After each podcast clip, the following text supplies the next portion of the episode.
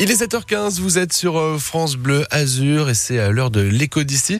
Et aujourd'hui, c'est euh, Rodrigue Mouflin qu'on reçoit. Bonjour Rodrigue. Bonjour à tous. Et ce matin, on va parler d'une entreprise qui a marqué 2023 puisqu'elle a réalisé la plus grosse levée de fonds de l'année. Oui, cette entreprise, elle est sophipolitaine, elle s'appelle TSE et c'est un acteur indépendant devenu incontournable dans le secteur de l'énergie solaire en France, ce qui lui a permis de boucler une levée de fonds record de 130 millions d'euros le 19 avril dernier. Alors avant de revenir sur cette euh, levée de fonds, intéressons-nous à la société.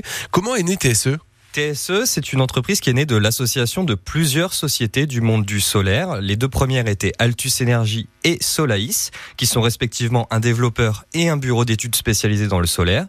Ces deux entreprises ont travaillé ensemble pendant longtemps et il faut noter que dans le secteur du solaire, pour chaque projet de centrale photovoltaïque, il est de coutume de créer une société car c'est un gros investissement. Or, un jour, ces deux entreprises ont voulu travailler sur un projet, ont donc créé une société qu'elles ont baptisée TSE.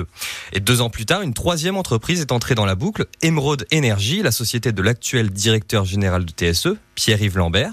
Et ce trio a par la suite été rejoint par l'entreprise de construction Valfidus dans l'idée de fonder une société permettant d'atteindre la taille critique dans le développement du solaire photovoltaïque en France. Et quel a été le premier projet de cette nouvelle structure? Eh C'était le projet de centrale de Marville dans la Meuse qui a mobilisé en premier lieu les forces vives de TSE. Cette centrale qui atteint les 152 mégawatts et peut alimenter une ville de 23 000 habitants est à ce jour la deuxième plus grosse centrale solaire de France.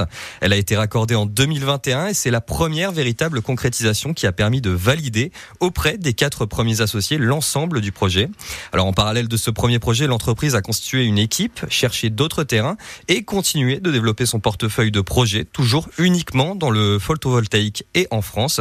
C'est d'ailleurs la spécificité de l'entreprise de se concentrer sur une seule énergie et sur un seul pays. Et c'est ce qui lui permet d'avoir une belle équipe, des agences implantées dans huit villes et une position de leader sur le secteur. Une position avantageuse hein, pour euh, lever des fonds. Oui, surtout que depuis 2018, le portefeuille de projet de l'entreprise a bien grossi. Or, pour convaincre les investisseurs, justement, c'est important d'avoir un vrai portefeuille concret, identifiable et qui avance bien dans les process de permis de construire. TSE a structuré une grosse équipe de 270 collaborateurs, ce qui lui a permis d'avoir une occupation complète du territoire. Et entre la situation française sur le parc nucléaire et la situation générale sur l'énergie et l'environnement, ce sont des points qui attirent les investisseurs et qui ont permis à l'entreprise de lever 130 millions d'euros. À quoi va euh, servir cette levée de fonds alors dans le secteur des infrastructures solaires, les entreprises sont obligées de lever de grandes sommes pour sortir des projets. Et de son côté, TSE établit des portefeuilles de projets de 100 mégawatts, ce qui représente pas loin de 100 millions d'euros. Alors avec un portefeuille total de projets de l'ordre de 2000 mégawatts, soit 2 gigawatts en développement, l'entreprise Sophiepolitaine occupe aujourd'hui une place prépondérante dans le marché global français qui compte aujourd'hui au total 15 gigawatts.